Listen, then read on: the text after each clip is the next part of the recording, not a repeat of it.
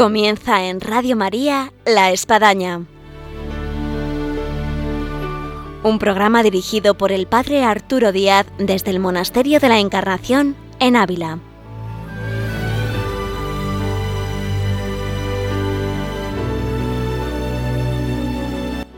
Hola, muy buenos días, bienvenidos a La Espadaña. Lo primero que tenemos que decir es felices Pascuas, porque retomamos de vuelta la espadaña después de todo este periodo de Semana Santa y estamos con esa alegría y gozo del Cristo resucitado. Y nos parece idóneo y fundamental de traer hasta nuestros micrófonos pues una serie de testimonios de personas que han vivido la Semana Santa en torno al monasterio de la Encarnación y que ellos pueden hablar de lo que ha supuesto esta experiencia de este Cristo resucitado que estamos viviendo ahora en este tiempo de Pascua. Vamos a acercar a nuestros micrófonos a un matrimonio que ha vivido la Semana Santa con familia misionera, como también una serie de jóvenes que con familia misionera aquí han estado eh, durante esta Semana Santa. Y como siempre tendremos nuestra sección de vida y obras de Santa Teresa. Y ahora comenzamos, les habla el Padre Arturo Díaz, felices Pascuas y bienvenidos de vuelta a la espadaña.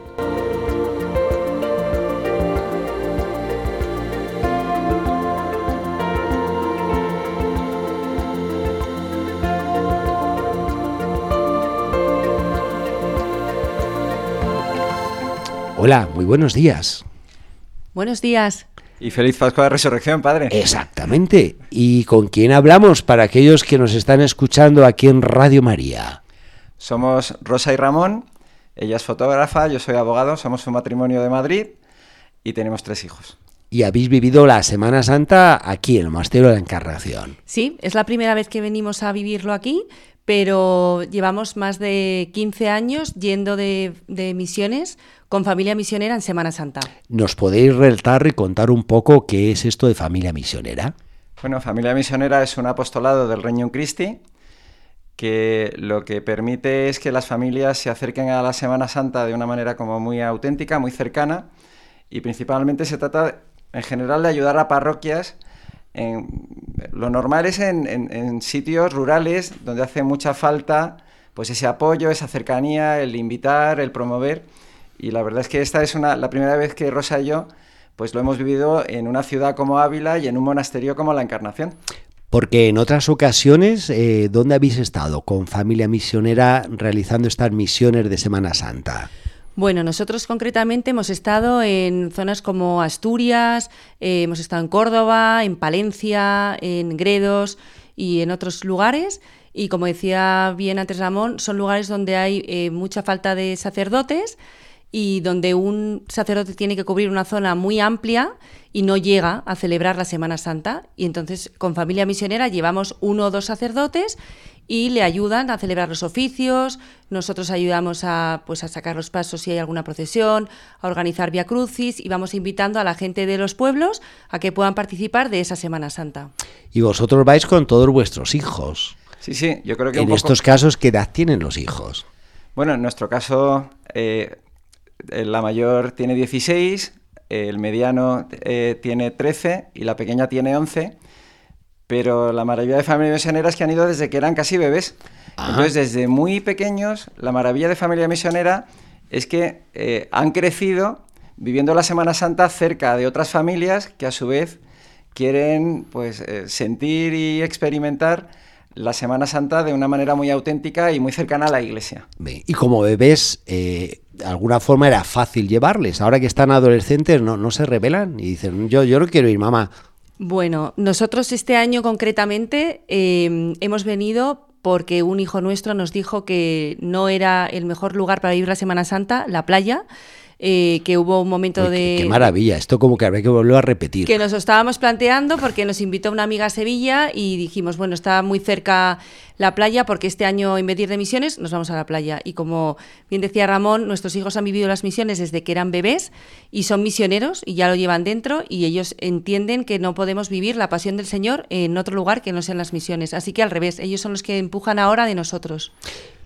Y yo, eh, que conozco pueblos en este nuestro entorno de Castilla, que habéis mencionado de Asturias, ¿no? también de Córdoba, eh, yo me imagino eh, la gente de los pueblos cuando os ve desembarcar, por decir de alguna forma, con, los hijos, con todo, y bueno, esta gente, bueno, qué, osadía, qué aventura, cómo se, animan a venir aquí, ¿qué, ¿qué os dicen?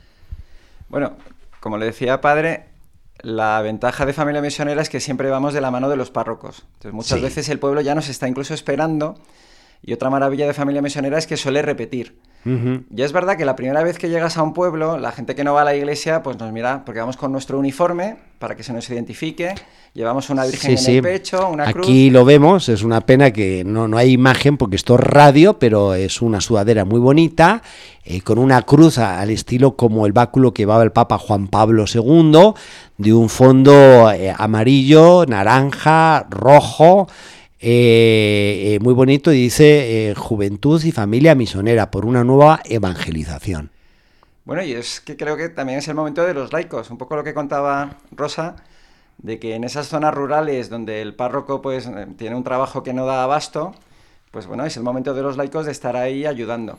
Y entonces en los pueblos, como usted me preguntaba, padre, pues cuando no nos conocen, pues nos miran con un poco de cara rara, de estos porque no nos conocen. Sí. Pero cuando hablan contigo, ven que somos familias normales, que lo que estamos es simplemente allí a su servicio, que no les pedimos nada, porque hay como mucha desconfianza en general en estos tiempos. Pero claro, los niños también abren muchas puertas. Pero ir con niños pequeños o con jóvenes que ven que son gente normal, pues es una manera muy fácil de llevar ahí el Evangelio. ¿Tenéis alguna anécdota donde, bueno, el niño como que, abrió puertas o rompió esquemas, eh, eh, hizo que la persona se abriera? Bueno, siempre. O sea, cuando, cuando eran pequeños, em, la verdad es que nos lo ponían muy fácil, porque es verdad que los mayores muchas veces tenemos respetos humanos y, a veces nos cuesta más hablar del Señor y aunque lo tengamos claro, nos cuesta. Y los niños, la verdad, que, que siempre han abierto puertas y, bueno, tenemos, anécdotas sobre todo eh, cómo a ellos les, ha chocado cuando alguna persona ha rechazado al Señor. Se quedaban eh, tristes y decían, mm, mamá, papá, ¿qué, ¿qué, le pasa a esta señora? ¿Cómo, cómo es posible que no, que, no quiera, que no quiera saber nada de Jesús? Eh, qué raro, ¿no, mamá? No, o sea, a ellos les duele, les duele y, y siempre lo han vivido como, como para ellos es tan natural el hecho de, que Jesús es parte de, nosotros, que la verdad que sí, les choca. No, yo quería añadir que es una maravilla las anécdotas, más que anécdotas, los milagros que hemos visto de gente que llevaba 15, 20 años sin confesar, sin acercarse a la iglesia, pues simplemente porque han estado un rato con nuestros hijos, que con esa espontaneidad, esa naturalidad les han hablado de, de Jesucristo, de cómo hay que vivir los oficios, pues de repente el típico señor, porque bueno, en esta España rural, sí, sí. La, pues la espiritualidad es como más de señoras. Y lo que más nos ha conmovido es cómo nuestros niños y cómo las familias hemos conseguido llegar y mover los corazones de, hombres que no se han confesado o que de repente aparecían en, una, en, en, unos oficios de Jueves Santo, en una vigilia pascual, pues la verdad es que hemos vivido momentos muy impresionantes y muy emocionantes. En familia. Sí, sí. La maravilla. Yo también me hago cargo de párrocos que tienen a su cargo pues 5, 6, 7, 8 parroquias que son requeridos en estas épocas de Semana Santa para que hoy pues haya una vigilia pascual, eh, se celebre eh, alguno de los oficios y en este sentido, bueno, tener familias, como se os escucha aquí, comprometidas y vibrantes y entusiastas en ayudar a hacer realidad los oficios, vamos, es un lujo que uno como sacerdote llegue y tenga ahí ya los doce apóstoles para lavar los pies, que uno llegue y tenga los lectores, que llegue y tenga gente que va a cantar, que llegue y hay gente que, ya ha organizado el Vía Crucis, vamos, es como para tomar vuestros nombres, Rosa y Ramón, y decir, el próximo año les llamo. Sí, padre, pero fíjese que eh, puede sonar como, uy, qué bien, cómo ayudamos allí, y es justo al revés. Desde muy principio de este apostolado, hay una frase que retumba siempre en nuestro corazón, que es que la fe se fortalece dándolo. Y siempre en todas las misiones, en todas las puestas en común, en, todas las conversaciones familiares y con otras familias, siempre resuena de que nos hemos llevado siempre más, damos un poquito y lo que Dios hace es multiplicar. Y entonces, los frutos de las misiones muchas veces no los ves, no los recoges tú, los puede recoger el párroco, pero simplemente lo que nos llevamos los misioneros en el corazón de vuelta a Madrid, porque somos familia de Madrid, pues eso ya merece la pena y yo creo que eso es un poco lo que está en lo que decía Rosa, de que los niños sean los que luego nos animan a repetir, porque ellos mismos experimentan todo lo que las misiones nos aporta como familia. Hay familias que nos están escuchando y dicen, oye, es que qué dicha, cuánto me encantaría que mi familia también fuera así. Eh, ¿Cómo vosotros sentís de puerta para adentro, quizás incluso en el regreso a casa, de lo que ha sido vivir eh, la Semana Santa en familia? A diferencia de situaciones de Semana Santa en familia en las que pues un hijo se fue a la playa, el otro resultó que se fue con unos amigos ahí eh, a una casa rural, eh, pues el matrimonio eh, se fue a ver a los abuelos pero no vinieron los hijos, en fin. ¿Cómo es para vosotros esta vivencia también de la Semana Santa en familia de puertas para adentro? Bueno, en nuestro caso, la verdad es que como llevamos desde que Ramón y yo, las primeras misiones que hicimos no teníamos ni siquiera hijos, eh, pues estamos muy acostumbrados y no, no concebimos una, Semana Santa separados. Eh, yo creo que si, si, Cristo de verdad es el centro de la familia, no puedes vivir esto uno en la playa, otro en la montaña y otro en Madrid, porque es que mm, esto hay que vivirlo en familia. Y otra cosa que nosotros tenemos muy clara es que eh, la familia que reza unida permanece unida. Y eso para nosotros es fundamental.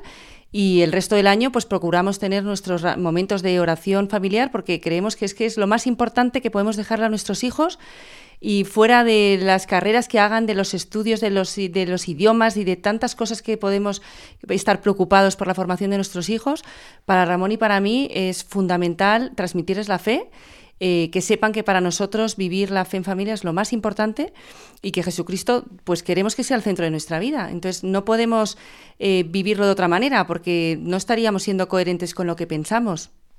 Habéis hablado que como familia misionera habéis ido durante muchísimos años eh, a otros sitios de, de otras partes de España y en este caso es la primera vez que habéis venido a vivir como familia misionera en la Semana Santa aquí, a Ávila, eh, en este entorno, en el Monasterio de la Encarnación. Eh, ¿qué, ha supuesto para vosotros esta diferencia de estar eh, en el pueblo perdido a, verse en un monasterio? Bueno, en, esencia es lo mismo, porque hemos vivido una Semana Santa en familia, muy cerca de sacerdotes, muy cerca de religiosas. Bueno, eso, eso sí que es, ha sido la verdad toda una experiencia que nos llevamos en el corazón de la familia, que es sentir cómo las hermanas carmelitas estaban rezando por los frutos de la misión, cómo estábamos allí viviendo los oficios, ellas detrás de la reja. Pero claro, eh, ha sido una experiencia muy, muy impresionante porque las sentíamos muy cerca de nosotros, no las conocíamos de nada y sin embargo tu corazón te decía, es que son tus hermanas, somos iglesia, son el corazón. Ellas no, hemos tenido también una experiencia maravillosa con ellas en el locutorio donde nos decían que las rejas son las costillas y ellas son el corazón que late, pues e, e, esa comunión, ese, sentimiento de iglesia, cómo ellas han rezado por nosotros y cómo eso derrama frutos alrededor de, de esta misión, pues es una cosa muy especial de una misión como esta. Rosa. Bueno, a mí me ha parecido un lujazo de misiones porque sí que es verdad que en el resto de las misiones más rurales em, caes un poco, bueno, no caes, o sea, hay mucha actividad, mucha actividad porque hay que ir de un pueblo a otro, eh, coger el coche, muchos kilómetros. Ahora hay días, hay, ha habido misiones que a lo mejor hemos tenido que ir a tres oficios el Jueves Santo, otros tres el Viernes Santo, tres, cuatro Vía Crucis porque vas de pueblo en pueblo. Sí. Y para mí esto ha sido un regalazo porque han sido unas misiones mucho más tranquilas, donde hemos podido disfrutar más de momentos de oración, de silencio, de convivencia con otras familias que en otras ocasiones no ha habido tanta oportunidad. Entonces me ha parecido un regalo el poder vivir las misiones aquí, en este lugar tan, tan especial y tan ungido por el Espíritu Santo y para mí un regalo, vamos. por lo que veo, os apuntáis ya para las próximas del próximo año. Bueno, siempre decimos a, la gente que no conoce familia misionera que es que el que lo prueba repite. Sí. Entonces, estas misiones de familia misionera en Ávila, la verdad es que no lo podemos contar mucho porque no hay sitio para todos. Pero la verdad es que ha sido un privilegio y desde luego estamos deseando que venga el año que viene pues para poder volver a experimentar todo esto que hemos vivido en Semana Santa. Pues claro que sí, padre. A mí lo que sí que me gustaría transmitir eh, es que que somos familias totalmente normales, que no hace falta, es que a mí me ha pasado hablando, pues hablas con la gente y, dicen, buf, vosotros qué, vosotros, no, no, vosotros nada, nosotros somos una familia absolutamente normal y corriente, con unos hijos normales y corrientes, y lo único es, eh, bueno, pues que, queremos estar viviendo la pasión cerca de Jesucristo, nada más, pero que no hay que ser teólogo, que no hay que estar, no haber hecho un máster de nada, que no hay que estar formadísimos, que no, que no, que no, que esto es decir, eh, vamos a tener, y si no, pues que la gente que no se lo crea, que venga y que lo pruebe, que hay que, que, somos normalísimos, de verdad, normalísimos, que no hay que ser mm, gente especial ni nada. Que quien quiera se meta en la página de internet, yo me imagino, familia misionera, y, bueno, y, a ver si os ve por ahí alguna foto. Exacto, fotos, testimonios, y, de verdad que, que, lo digo muy en serio. Que sí, yo incidiría que somos familias normales, lo único es que queremos vivir una Semana Santa auténtica. Y déjeme insistir, padre, en que el que prueba repite. Y entonces, bueno, animaríamos a todo el mundo a que tuviera esa experiencia, que somos familias que nos unimos, nos une mucho, porque cuando compartes algo tan íntimo como es tu fe y lo haces en familia con otras familias, eso a su vez genera unos círculos de amistad y una continuidad en, que eso te alimenta para luego volver a tu vida normal porque todos somos familias normales que pues bueno que nos tenemos que enfrentar día a día con la sociedad. Pues esto te da un, ánimo y, una, y un espíritu que es muy difícil de expresar, con lo cual lo que hacemos es invitar a la gente a que lo pruebe. Rosa y Ramón, dejamos este testimonio tan maravilloso que estáis dando en estos micrófonos de Radio María. El mensaje está aquí, bien, bien claro. Quien prueba repite, así que hay que probar eh, unas misiones, una Semana Santa en familia.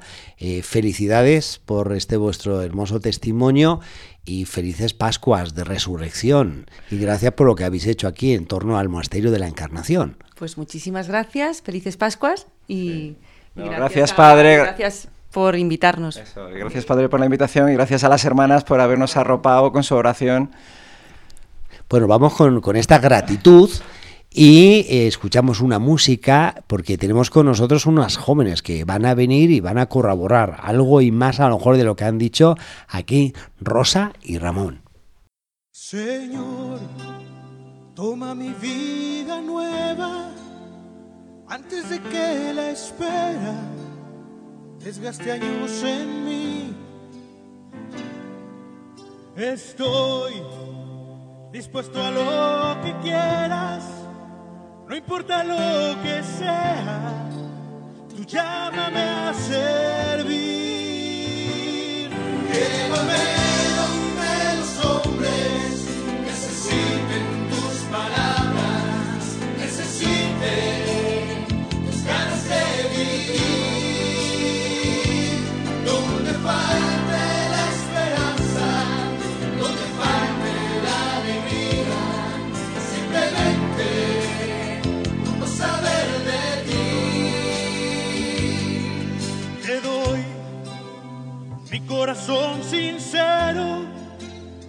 Para gritar sin miedo lo hermoso que es tu amor.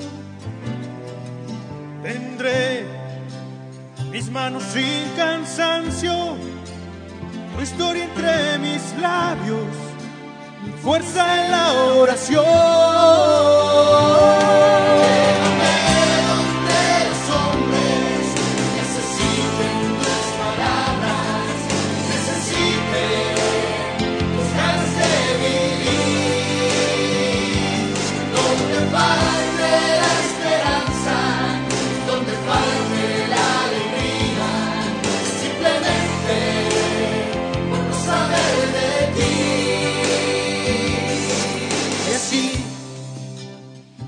Iré cantando, por pueblos predicando tu grandeza, Señor. Señor, tengo alma misionera, condúceme a la tierra, que tenga sed de Dios.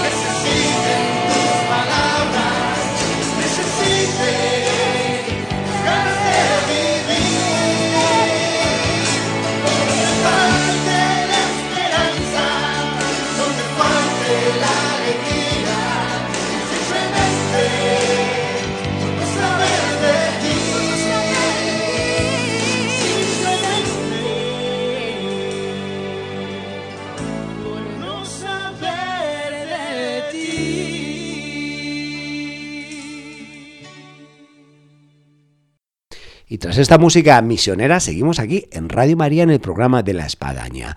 Y han entrado aquí a nuestro estudio cuatro jóvenes que han vivido también la Semana Santa con familia misionera en el entorno del Monasterio de la Encarnación. Muy buenos días. Muy buenos, días. Hola, buenos días. Hoy es lo primero, os tenéis que presentar, tenéis que decir para los que nos están escuchando, bueno, cómo os llamáis, de dónde sois, qué estudiáis, en qué colegio estáis. Pues hola, yo soy Lucía, tengo 16 años, soy de Madrid y estoy estudiando en el colegio Everest. Yo soy María y bueno, este es el quinto año que vengo con mi familia, somos de Bilbao y es el quinto año que pasamos la Semana Santa junto a las Carmelitas aquí. ¿Y a qué colegio vas? Y voy al colegio Ayalde de, de Bilbao. Hola, yo soy Daniela, tengo 16 años y soy de Madrid y bueno, pues estudio en el colegio de La Salle, Maravillas. Vale, yo soy María y tengo 16 años también y bueno, yo siempre toda mi vida he ido en Semana Santa pues a la playa, al campo, con mi familia y esta ha sido la primera vez que me he ido de misiones con mis tíos y bueno, y me ha encantado. Es un gusto teneros aquí en este aire juvenil y en esta experiencia que habéis tenido como eh, jóvenes viviendo en familia misionera en la Semana Santa. Ahora, ¿qué podríais decir vosotros eh, de esta Semana Santa que habéis vivido aquí en torno al monasterio de la Encarnación, a diferencia a lo mejor de otras Semanas Santas que, que habéis vivido en vuestras vidas? Bueno, yo esta es la primera vez que vengo de misiones con familia misionera. Eh, yo sí que iba a lo mejor a monasterios y vivía los oficios, pero era desde fuera. Entonces, vivirlo aquí y es como en primera persona vivirlo es maravilloso y yo estoy encantada. Sí.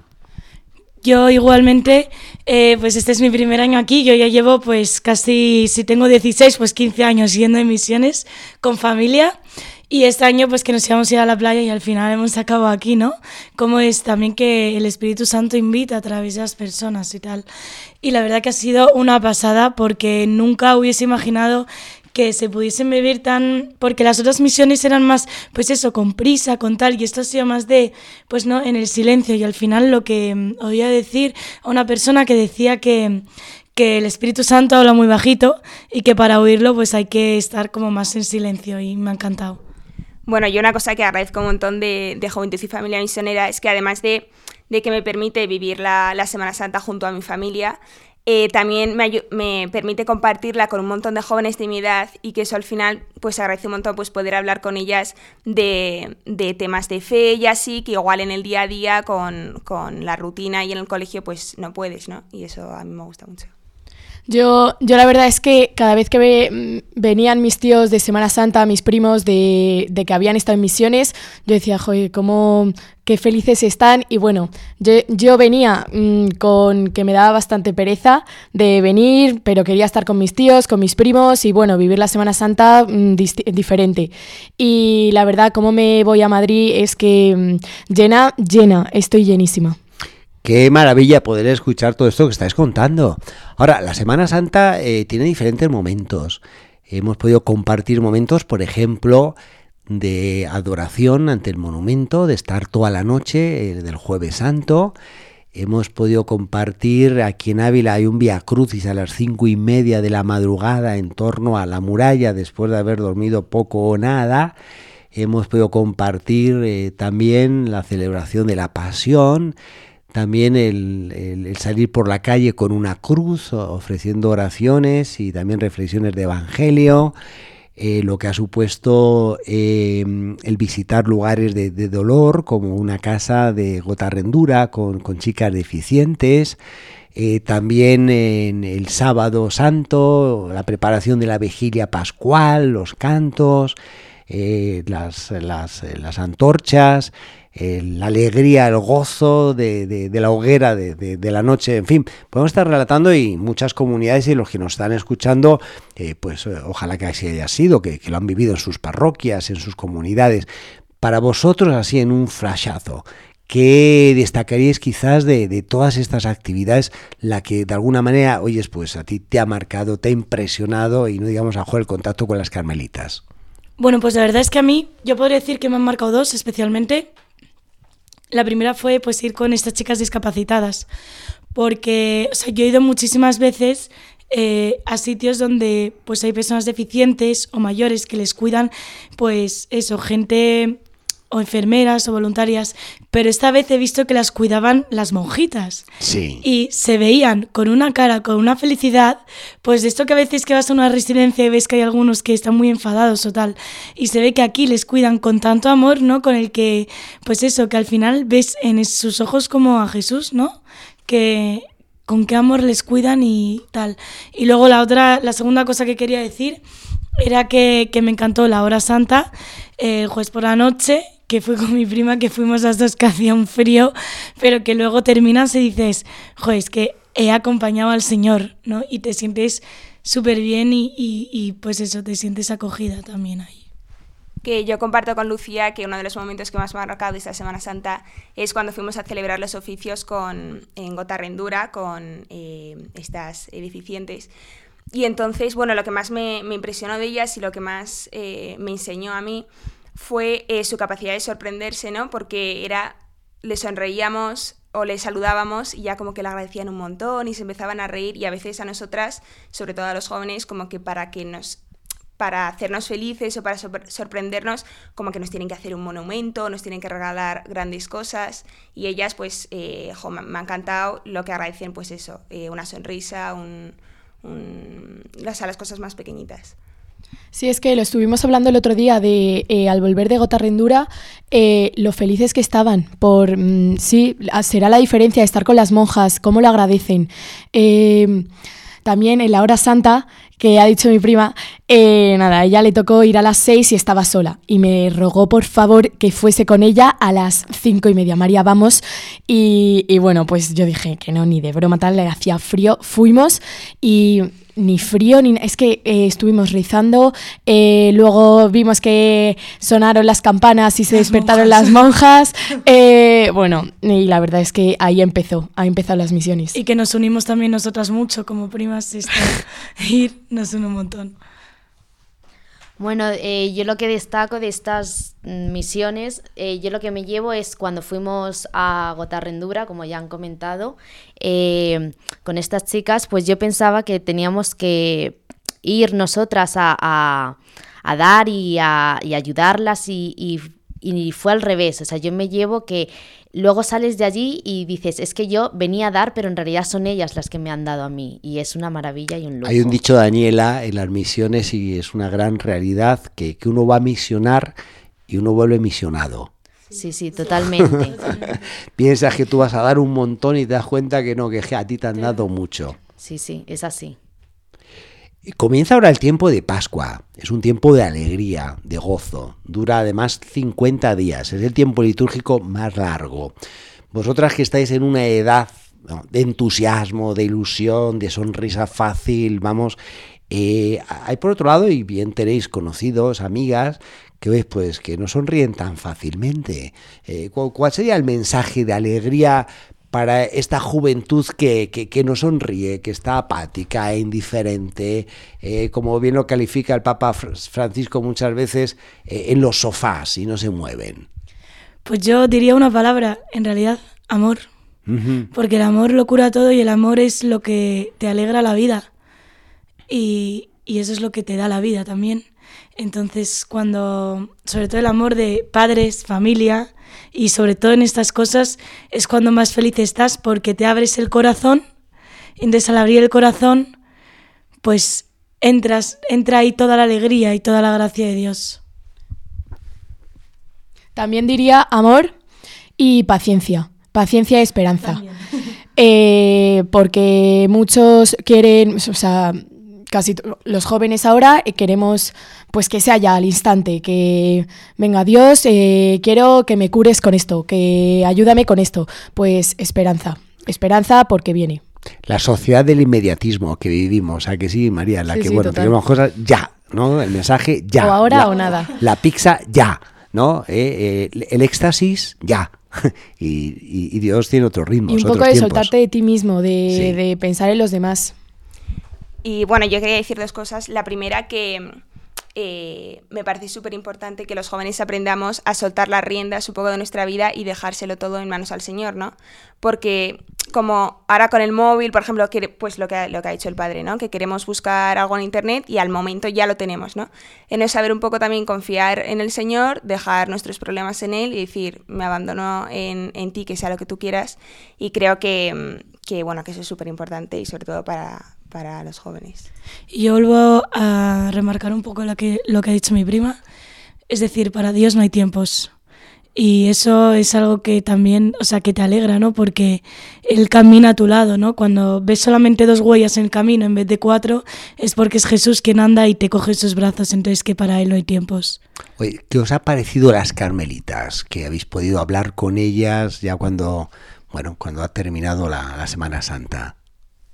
Vale, yo me, me he quedado con eso de que antes lo ha hablado mi tío Ramón, de que han dicho que ellas son, eh, que las rejas son las costillas y, y que ellas son el corazón. Eh, porque, ¿Y por qué ha sido eso? Porque les he preguntado que, bueno, yo estos días me lo estaba preguntando, de las veí, eh, como que las notaba, las notaba eh, en misa, en las adoraciones, las notaba pues cómo cantaban, cómo, o sea, que las, las notaba. Y hoy las he visto con, con una felicidad, con llenas de amor y, y nada, les he preguntado que por qué ellas estando allí ahí dentro eh, no se manifiestan a, sobre todo a los jóvenes que ahora pues están un estamos yo también me cuento que estamos un poco dispersos y que mm, y bueno y qué me ha, y qué me han contestado me han contestado esos que, que que ellas son el corazón de que ellas son el corazón que hablan la que iglesia. que ellas son, que no tienen que hacer, que, que Dios, eh, Dios llama y, y Dios y, y hacen eh, lo que Dios eh, les, les diga. Vamos a terminar con una palabra. A ver, os lo voy a poner difícil. En una palabra cua- podéis decir lo que habéis vivido de Semana Santa. En una palabra. A ver, las cuatro. ¿Quién se anima? Primero, Daniela. Yo diría, yo lo resumo todo a amor. Amor. Muy bien. No, vale repetir. Yo unión. Yo esperanza. Pues yo la verdad es que diría muchas cosas, pero así más, pues, acogimiento de... Pues nos vamos con estas cuatro palabras y dejamos este mensaje de estas jóvenes que nos dejan este hermoso testimonio que han vivido con familia misionera en esta Semana Santa y que nos hace ver eh, el horizonte maravilloso de este tiempo de Pascua donde tenemos que hacer eh, sonreír a un mundo que, que no sonríe con facilidad y más a los jóvenes, ¿nos parece? Sí, sí, Muy bien, oye, pues nos vamos con una música que nos acompaña de, de- de- de misiones y os esperamos por aquí de vuelta. Muchas gracias. Gracias. ¿Por qué tengo miedo?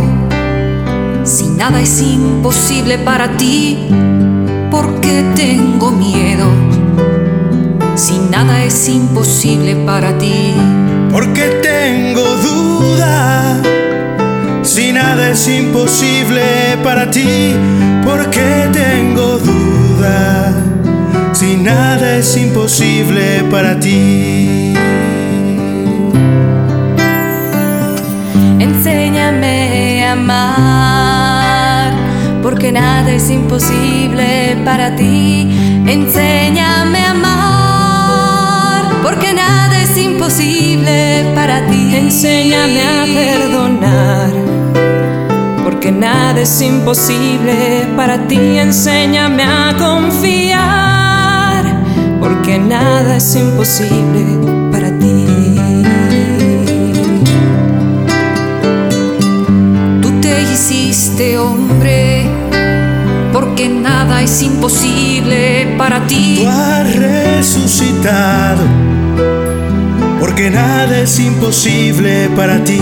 Tú estás entre nosotros, porque nada es imposible para ti. Tú nos diste a María, porque nada es imposible para ti. Nada es imposible para ti. Y tras estos testimonios de Semana Santa, entramos ahora en vida y obra de Santa Teresa. Muy buenos días, María Ángeles. Buenos días, padre. Un saludo a todos. Felices Pascuas. Igualmente para en todos. este retorno después de los días santos y en una Santa Teresa que sigue fundando. Que sigue imparable. Sí, ¿eh? sí, sí. Ese espíritu pascual le tenía muy, muy, muy dentro de sí. Con razón ella dice que se le representa a Jesucristo la madre de las veces glorioso, resucitado y majestuoso. Y así ella lo llevaba en su corazón en todas estas fundaciones, como estamos viendo, ¿no? Y con todas estas aventuras que iban ocurriendo y con toda esta imagen de nuestro Señor Jesucristo dentro de su alma. Si algún oyente nos acuerda, algunos seguro que sí, nos habíamos quedado en esta sección en una Santa Teresa camino de Valladolid para esta fundación nueva que va a cometer. Esta fundación, ¿no? Que, que tenía como benefactora a don Bernardino de Mendoza. Y, y, que era el que la había animado, la había impulsado a, nuestra santa a, ir a, a, fundar a Valladolid. Habíamos visto ya en el programa anterior eh, cómo pues había recurrido tanto a monjas de, San José, del monasterio de San José, como nuevamente monjas de la Encarnación, que vemos en las fundaciones de la Santa, salían todas ellas a ayudar y, y, hacer todo lo que podían para, para que fueran adelante las fundaciones.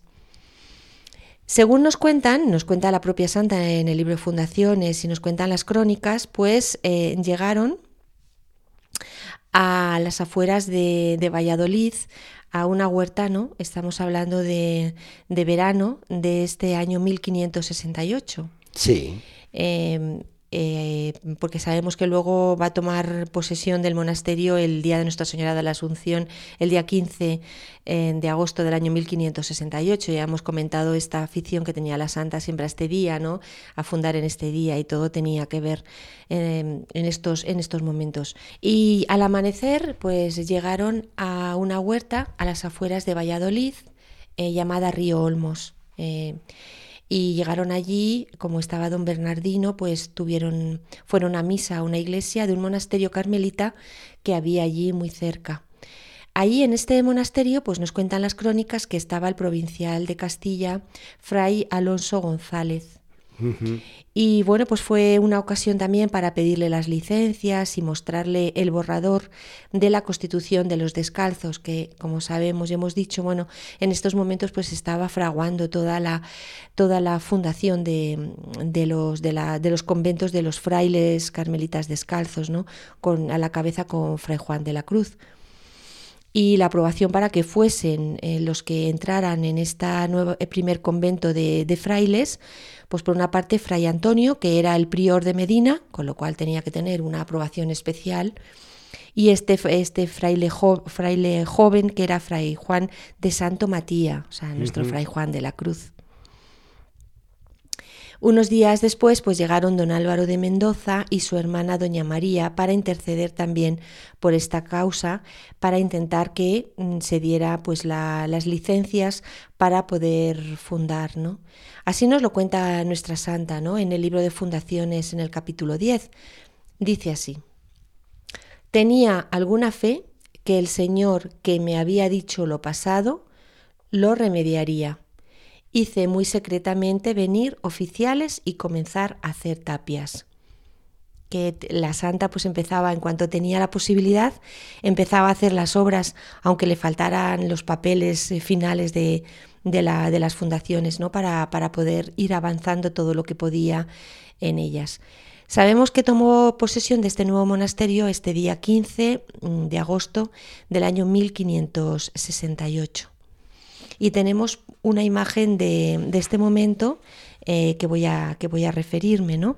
en el que ella estaba con sus monjas en el huerto y estaban preparándose el monasterio eh, cuando llegaron para la comunión y en ese momento pues Teresa tuvo una visión de que el caballero don Bernardino de Mendoza, con el rostro resplandeciente, pues era el que, el que la animaba y el que la, la impulsaba a hacer toda esta reforma que era hermano de don Álvaro de Mendoza, del obispo. Sí, sí, del obispo de Ávila. Y de hermana lógica de doña María. Así que bueno, toda la familia de Mendoza en torno a esta nueva fundación. Vamos a ver cómo toda esta familia tuvo mucho que ver en toda la reforma de la Santa y en este momento en concreto de Valladolid, ¿no? donde la van a ayudar muchísimo a nuestra Santa.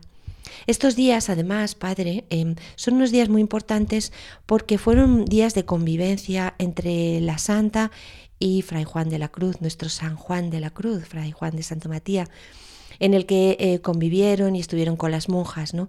Como habíamos, continuaba aquello que habíamos dicho en el programa anterior, ¿no? Que decía el padre José Vicente Mm, Rodríguez, que eran realmente como los momentos de noviciado de nuestro santo, donde realmente él iba poco a poco aprendiendo de la santa para poder luego llevar a cabo la, fundación del primer convento. Además hacía referencia al anterior programa del tiempo transcurrido Medina del Campo, en el que eh, San Juan de la Cruz hizo en sí así su noviciado junto a Santa Teresa, vamos, un lujo un lujo. Y además en estos días pues también seguía, ¿no? Con, con la santa y con las monjas, eh, San Juan pues formándose, aprendiendo, viendo cuál era el estilo, el espíritu, todo esto. Hay un texto muy bonito, precioso, que voy a leer, pero que recomendamos que todo el mundo lea, de Fundaciones 13, mm, que dice así, lo voy a leer. Como estuvimos algunos días con oficiales para recoger la casa sin clausura, había un lugar para informar al padre Fray Juan de la Cruz de toda nuestra manera de proceder, para que llevase bien entendidas todas las cosas, ansí de mortificación como del estilo de hermandad y recreación que tenemos juntas, que todo es con tanta moderación, que solo sirve para de entender allí las faltas de las hermanas y tomar un poco de alivio para llevar el rigor de la regla. Era tan bueno que al menos yo podía mucho más depender de él que él de mí, mas esto no era lo que yo había, sino el estilo de proceder de las hermanas. Qué páginas tan deleitosas y que nos llevan a esa eh, ambientación que difícilmente podemos captar de los santos en muchos casos porque ellos no las transcribieron, como es el caso de Santa Teresa. Es un texto precioso, padre, ¿no? Porque lo podemos analizar como yo lo he hecho, ¿no? Porque ella mm, lo que nos viene a, poner en, en, protagonismo es a las hermanas, a la comunidad, estas hermanas que se llevaban bien, que estaban todas juntas, que estaban juntas en la recreación, que tenían un estilo de ser hermanas y que esto era lo que iba aprendiendo este joven novicio, eh, Juan de Santo Matía, y que a ella realmente le, le, recreaba muchísimo, tanto el estilo de las hermanas como en la convivencia con este padre, con este fraile, y que realmente es aquí donde se va fraguando pues toda esta relación que entre ellos fue tan importante ¿no? y que, eh, que fundó los pilares de la, de la Orden del Carmelo Descalzo. Sí. Recomendamos a todo el mundo leer Fundaciones en este capítulo 13. En estos días, pues eh, como también se, puede un poco intuir de todo lo que estamos contando, pues también había que hacer cosas prácticas. Ah, me imagino, ¿no?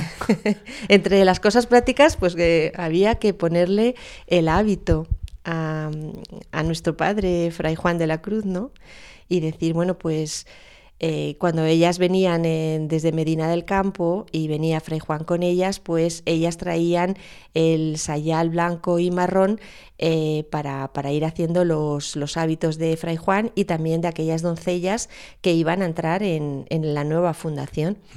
A mí me ha hecho esto pensar, ¿no? Decir, bueno, tenemos que imaginarnos también que estas monjas pues también eran costureras de todo. De todo. Y cuando había una fundación, pues también las cosas prácticas había que tenerlas en cuenta.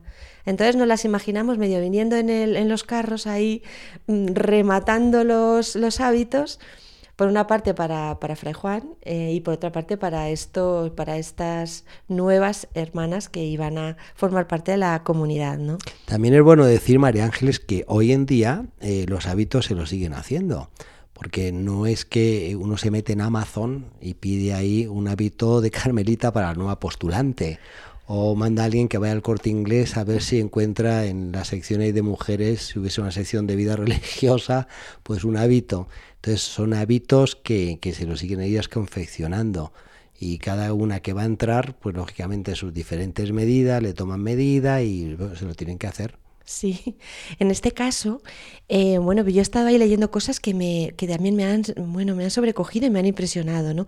Parece ser que para este primer hábito que se le hizo a Fray Juan de la Cruz, pues se tomó el hábito de una monja, o sea, fue, se, se aprovechó el hábito de una doncella monja que era Francisca de Jesús.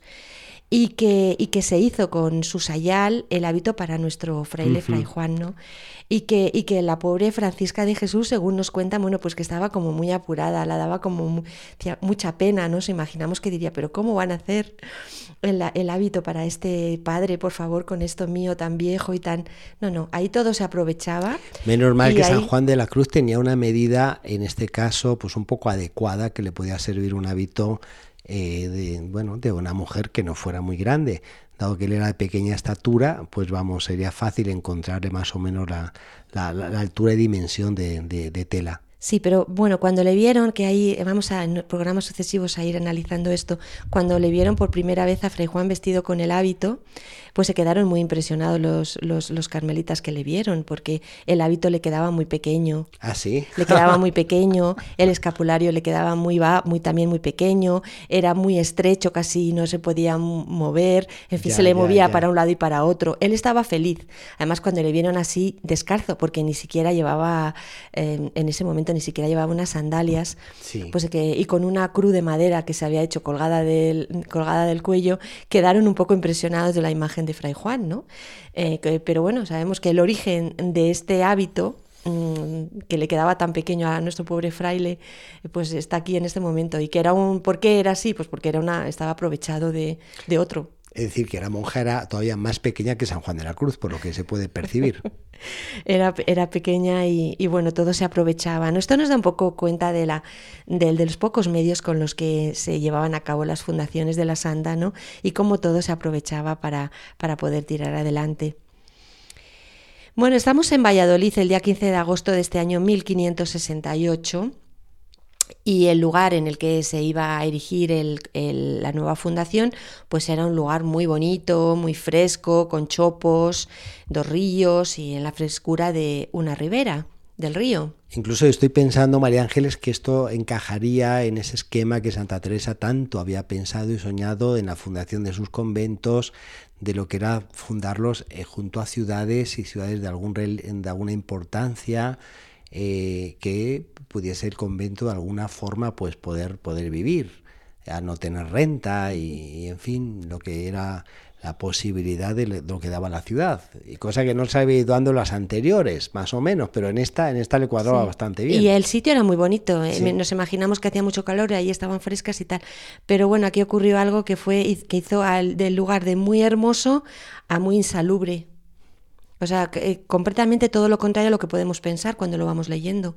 Pensamos por un lado que bien las monjas se refrescaron y encontraron un poco un lugar bueno pues para estar, meditar, vivir, y todo lo contrario. ¿Por qué? Porque apareció el paludismo que hizo estrago en todas las monjas, ¿no? Eh, todas, incluso el padre Julián de Ávila enfermó.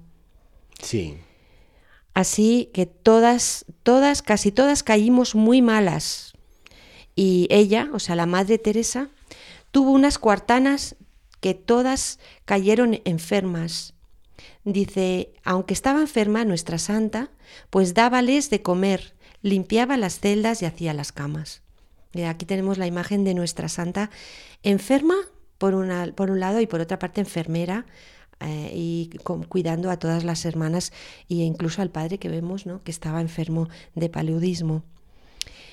Eh, Después los investigadores eh, sobre este caso pues vienen a decir que este lugar ya debían de saber que iba a pasar esto, porque ya había pasado hacía seis años, eh, porque con unos frailes carmelitas que, que, también quisieron fundar en este mismo lugar y que también enfermaron. Es decir, que ya estaba ahí. La, por una parte, la, el ofrecimiento de este lugar le dejo para una fundación carmelita, ya lo habían hecho unos frailes, pero ese lugar que en principio parecía tan bonito y tan idílico se convertía en un foco de, infecciones y de enfermedades. Ha pasado muchas veces en fundaciones, no solamente ya de conventos y monasterios, incluso de ciudades, que se fundó y luego pues resultó que el río se inundaba, que daba mucha humedad, que generaba epidemia, enfermedad, y bueno, pues hubo que hacer un traslado, tanto de ciudad como de convento, como de monasterio. Así que Santa Teresa pues sufrió este revés de esta fundación que pintaba también. y en un momento en el que ella, como vamos a ir viendo, enfermó mucho todas las hermanas, o fue un momento realmente tremendo, ¿no? En el que nuevamente eh, los que le ayudaron mucho pues fueron sus amigos, en especial doña María de Mendoza. O sea, doña María de Mendoza eh, las cogió a todas ellas y a todos los enfermos y se las llevó a su palacio, eh, que estaba en el centro de Valladolid para recuperarse y era el día 31 de octubre, la víspera de todos los santos, cuando todos ellos estaban allí en el Palacio de Doña María de, de Mendoza. Llegaron las monjas y nuestra Santa Teresa estaba tan enferma que creían todos que se iba a morir. Así nos lo cuenta, eh, nos lo cuenta Antonia, ¿no? Eh, y así también nuestra santa, pues lo cuenta a una amiga, ¿no? Se dio mucha prisa en escribir a doña Luisa de la Cerda. Tenemos recogida la carta del 2 de octubre del año 1568, eh, en el que, bueno, pues que le contaba todo esto y le decía que, que por favor, que, que, estaba en un momento muy delicado y que lo único que estaban era intentando encontrar un nuevo sitio para, este, para, esta, para esta comunidad. Doña María de Mendoza pues estaba eh, a su lado, mm, no solamente cuidándolas a todas, dejando su palacio como hospital, sino buscando un sitio apropiado para ellas en Valladolid. ¿no? Así voy a leer este, este pequeño texto en el que eh, nos lo cuentan. ¿no? Dice así. Las dichas monjas están muy estrechas y todas ellas en una cuadra, o sea, en un salón, ¿eh? en casa de doña de la ilustrísima señora María de Mendoza, que aunque es casa y aposento decente respecto a la dicha señora doña María, pero no tanto como es menester para la estrechez y clausura de las monjas y también para lo que toca a celebrar los oficios divinos y sus devociones. Bueno, pero tenemos un, un, caso bueno, de lo que ocurrió en estos días que a mí me ha parecido muy bonito y que lo vamos a referir. ¿no? Y es que pasaron en este, en este palacio de Doña María em, de Mendoza las navidades del año 1568. Y bueno, pues eh, la santa, que, como vemos estaba recuperando y que, y que, estaba enferma, pero que estaba intentando encontrar un lugar y estaba aquí, pues se puso contentísima de celebrar las Navidades en una familia. O sea, le hizo ilusión, ¿no? Decir, bueno, ya tengo una nueva familia y así nos lo, nos lo cuentan las, las monjas en, en el proceso de Valladolid. ¿Qué es lo que hizo la santa para celebrar la Navidad? Pues según nos cuentan, eh, una plática, es decir, una, una charla eh, tan bonita sobre la Navidad, sobre el sentido, eh, que ellas dicen, las que lo oyeron, que no lo olvidarán jamás, que fue inolvidable que la santa mm, habló de las lágrimas del niño Jesús, de la pobreza de la Virgen María, de la dureza del pesebre y del rigor del tiempo y que todas salieron de allí muy, muy confortadas espiritualmente y muy felices. Decían que habían sido unas de las navidades más felices de su vida. Decía la novicia Francisca de Jesús, diciendo una lección, le resplandecía el rostro con más claridad que la vela. También qué privilegio de estas hermanas en este contacto con Santa Teresa, en esta intimidad y en esta situación tan especial propia de una fundación y cómo de los reveses de la vida mm. se puede sacar eh, de un, momento increíble para todos como fue estas navidades. Como muchas veces complicamos las cosas, Padre. Y al final una plática, una charla, unas palabras dichas con el corazón, con el alma, como hizo la Santa, pues hacen que unos días sean inolvidables. No necesitamos grandes lujos ni grandes gastos, ¿no? Y esta, este pequeño lugar de, de esta casa de esta amiga de la Santa en el corazón de Valladolid, este grupo de hermanas recuperándose y nuestra Santa hablándoles desde el corazón con este rostro iluminado sobre la Navidad, creo que, que es una imagen teresiana preciosa. Sí, e, el mejor turrón. el mejor turrón ¿no? que tenemos a nuestra santa en este año, que ya, como digo, las navidades, con lo cual estamos llegando al año 1569 en Valladolid, en el que nuestra santa pues trataba de ir formando poco a poco esta comunidad y poder ella dejarla asentada para eh, ir volando a otros lugares. Y entonces ella fue nombrando priora a la hermana Isabel de la Cruz y su priora Antonia del Espíritu Santo.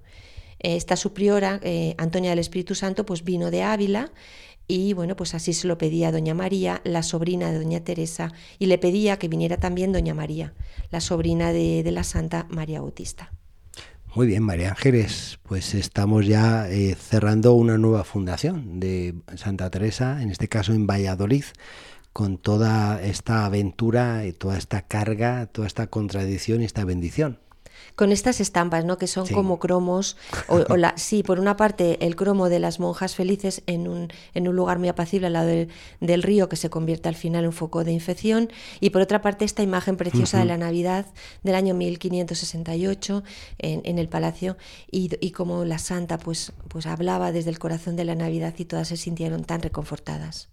Muy bien, pues con esta imagen eh, quedamos aquí para ir viendo ya la nueva fundación de Santa Teresa. La fundación de Valladolid y como nuestra santa pues tuvo que salir para, para continuar toda, todo el rumbo del resto de las fundaciones. Muchas gracias María Ángeles. Pues un saludo para todos.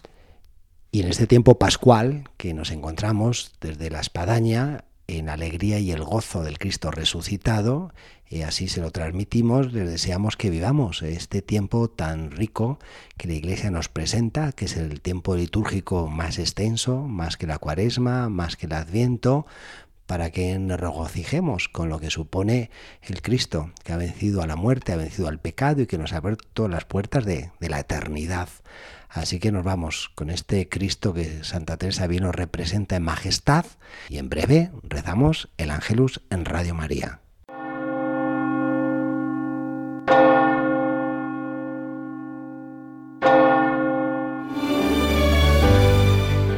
Han escuchado en Radio María La Espadaña, un programa que dirige el Padre Arturo Díaz desde el Monasterio de la Encarnación en Ávila.